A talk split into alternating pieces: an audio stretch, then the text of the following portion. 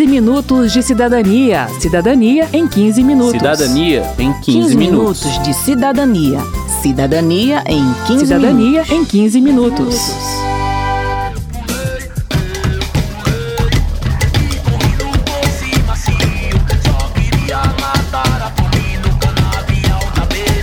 Você que acompanha o 15 Minutos de Cidadania já sabe muito bem qual o papel da assistência social e qual a diferença entre assistência e assistencialismo. Mas não custa a gente recordar um pouquinho desses conceitos antes de entrar no tema de hoje, que é o Cadastro Único para Programas Sociais, conhecido como CAD Único. O assistencialismo se baseia na caridade praticada com interesses eleitoreiros. Ele faz com que um direito do cidadão seja ofertado como se fosse um favor que deve ser retribuído na forma de um voto. As palavras da professora e mestre em serviço social Kézia Araújo, é uma barganha, uma manipulação, uma distorção do direito. Já a assistência social se baseia na proteção social como responsabilidade do Estado e direito do cidadão. O nosso modelo foi implantado pela Constituição de 1988, que incluiu a assistência como parte do tripé da Seguridade Social, que é composto ainda pela saúde e pela previdência social. O conceito-chave, reforça a professora Késia, é proteção social. Quando a gente participa de um Estado, esse Estado tem que cuidar daquelas pessoas que estão vinculadas a ele. E esse cuidado a gente chama de proteção social. Mas na política da assistência, a gente cria alguns estigmas em relação a essa política. Primeiro, a gente tem uma visão muito preconceituosa ainda de pobreza. Né? A gente muitas vezes atribui a pobreza ao fato do outro não querer trabalhar, né? atribui também o acesso a, a esses benefícios e serviços serviços como sendo uma escolha da pessoa. Ah, prefere estar no Bolsa Família, estar trabalhando e tal. Eu só queria enfatizar que, assim, esse conjunto é, de políticas públicas, de fato, é um direito do cidadão. O Estado tem o dever de realmente de garantir a execução dessas políticas públicas. Não é nenhum favor. Lembrou? Então vamos ao CAD único. Eu sou Verônica Lima. E eu sou Márcio Aquilissardi.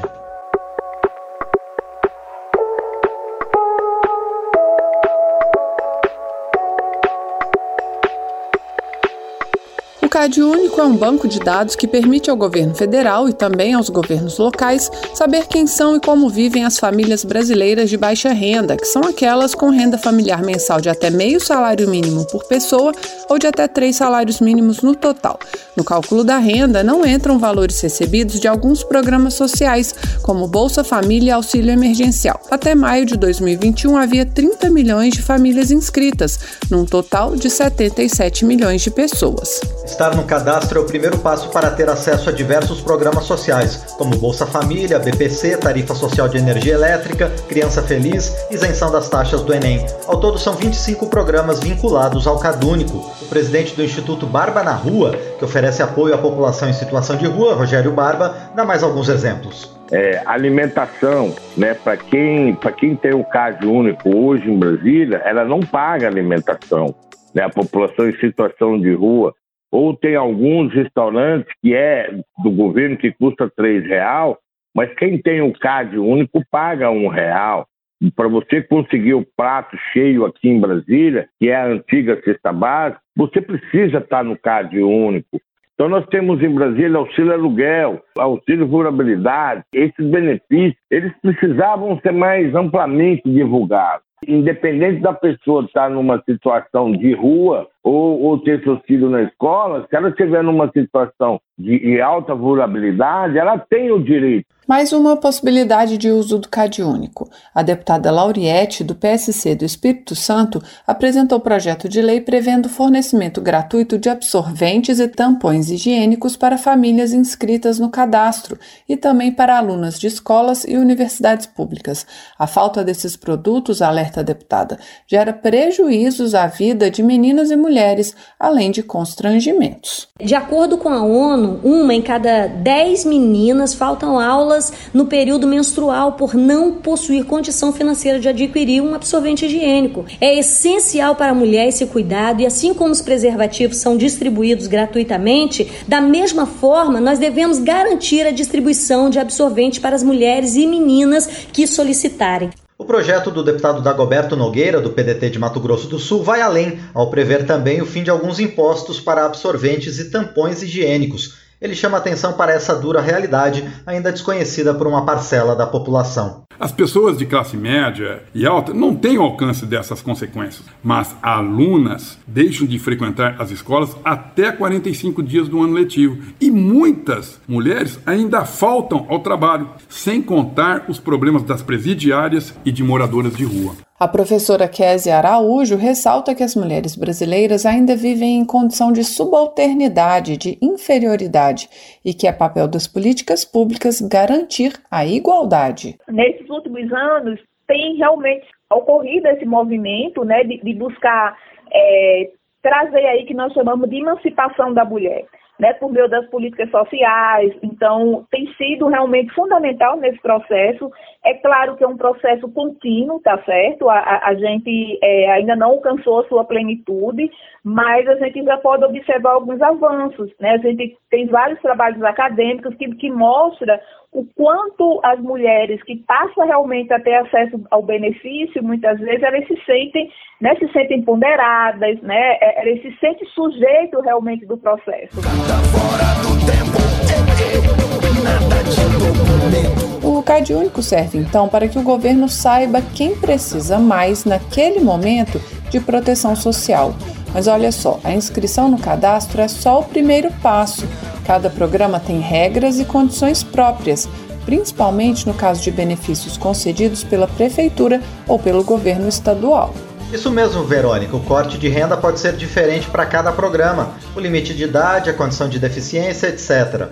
Um exemplo: segundo o Iracemo da Costa Coelho, do INSS, o Cadúnico considera como grupo familiar todas as pessoas que vivem sob o mesmo teto, com qualquer grau de parentesco, ou mesmo as que não são parentes mas o BPC, benefício de prestação continuada, que é pago para idosos e a pessoas com deficiência com base em algumas informações do CadÚnico, tem regras diferentes para a definição do grupo familiar. Ele explica. O CadÚnico é a unidade familiar composta por uma ou mais pessoas que vivem sob, sob o mesmo teto. Ou seja, pode ser avô, primo, ou não parente, cunhado. Então, aqui dali tudo faz parte do, do CAD único, do grupo familiar do CAD único. Para o BPC, é um pouco diferente. É bem mais restrito, é o marido, companheiro, pai, mãe, filho, filhos menor, menor de idade, enteados. Então, é, é, um grupo bem menor. A coordenadora do Instituto Brasileiro de Direito Previdenciário, Josiane Parodi, dá mais alguns exemplos dessa diferença na definição de grupo familiar. Não compõe o um grupo familiar para efeitos de cálculo de renda mensal per capita o internado ou acolhido em instituições de longa permanência, como hospital, ou abrigo, o filho ou enteado que tenha constituído união estável, ainda que resida sob o mesmo teto. Um casal de idosos acima de 65 anos que ainda tiver um filho residindo na mesma casa com uma união estável constituída, esse filho não faz parte do grupo familiar para fins de renda per capita. O irmão, o filho, o enteado que seja divorciado, viúvo, separado de fato, ainda que viva sobre o mesmo teto, também não compõe o grupo familiar.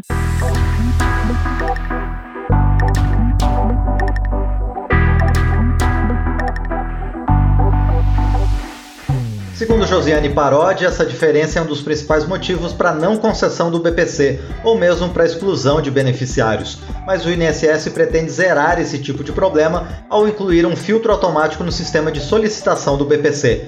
O Iracemo Coelho explica que esse sistema vai repassar para o INSS apenas as informações do grupo familiar que importa para a concessão do BPC.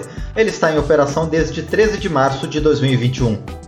Além disso, a gente tem que lembrar que as pessoas casam, separam, morrem, se mudam e a concessão de um benefício vai depender da situação atual daquela família. Por isso, é muito importante manter as suas informações no CadÚnico atualizadas. Segundo o Iracemo Coelho, do INSS, para solicitar qualquer benefício, essa atualização precisa ter sido feita há menos de dois anos.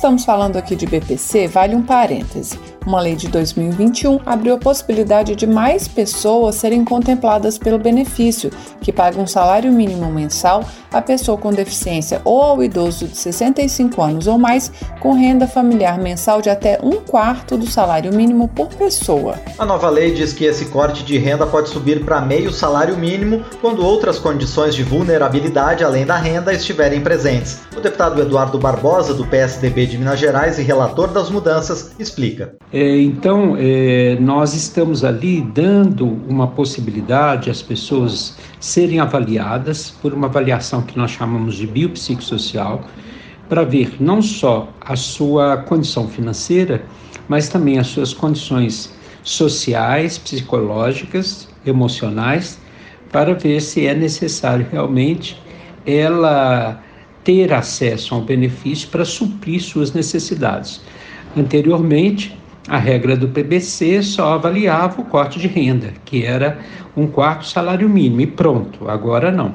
Nós damos a possibilidade dessa pessoa ser conhecida no seu ambiente, na sua casa, na sua forma de viver e nas suas necessidades. Os novos aspectos que serão considerados para ampliação do corte de renda são grau de deficiência, dependência de terceiros para o desempenho de atividades básicas da vida diária e comprometimento do orçamento familiar com gastos de saúde, fraldas, alimentos especiais, medicamentos não ofertados pelo SUS ou serviços não prestados pela assistência social. Na prática, complementa o Iracemo Coelho do INSS, uma pessoa com renda familiar per capita maior poderá receber o benefício caso tenha gastos fixos que comprometam essa renda. Tem um grupo familiar que tem uma renda per capita de mil reais. Sabemos que a lei hoje fala que é um quarto do salário mínimo. Eles têm um gasto com um cuidador. Então, aquele gasto com cuidador, ele vai ser descontado do cálculo da renda. As mudanças em relação ao BPC valem a partir de 1 de janeiro de 2022. Outra novidade trazida pela mesma lei é a criação do auxílio inclusão, que vale a partir de 1 de outubro de 2021. Ele será pago à pessoa com deficiência moderada ou grave que receba o BPC e comece a trabalhar com remuneração de até dois salários mínimos o valor do auxílio inclusão será a metade do BPC, que nesse caso será cancelado. Se a pessoa perder o emprego, o auxílio inclusão fica mantido até que novo pedido de concessão do BPC seja feito e aprovado. Mas é que se agora pra fazer sucesso, pra vender disco de protesto, todo mundo tem que reclamar. Eu vou tirar meu pé da estrada e vou entrar também nessa jogada. E vamos ver agora quem é que vai aguentar. Fechando parênteses sobre o BPC e auxílio inclusão, eu pergunto: como a pessoa faz para ser inserida no CAD único? Basta procurar no Centro de Referência de Assistência Social, CRAS, e prestar as informações sobre a situação da família. O cidadão não precisa comprovar sua situação. Ele apresenta seus documentos, declara sua situação e passa por uma entrevista social. Geralmente, completa o deputado Eduardo Barbosa, os profissionais do CRAS atuam localmente e acabam conhecendo as condições socioeconômicas das famílias. E nessa relação com a localidade, é possível até que o governo encontre pessoas que deveriam estar no cadastro, mas que nem sabiam da sua existência, como a população em situação de rua, que, segundo Rogério Barba, muitas vezes nem documento pessoal tem. Então o Centro Pop ele faz essa ponte junto à população em situação de rua. Até porque não é fácil a população em situação de rua estar tá cadastrado no CAD único, até porque você precisa né, ter uma documentação. E geralmente a maioria da, da, da, população em situação de rua não tem documento. E o Centro Pop ele ajuda a pessoa a tirar os documentos. Diante dessa dificuldade, a deputada Luísa Arundino e o deputado Ivan Valente, os dois do pessoal de São Paulo, apresentaram em 2020 projeto de lei para permitir o registro provisório da pessoa que não tenha documento de identificação, dando prazo de quatro meses para apresentação dos papéis. O projeto já foi aprovado pela Comissão de Direitos Humanos e Minorias da Câmara.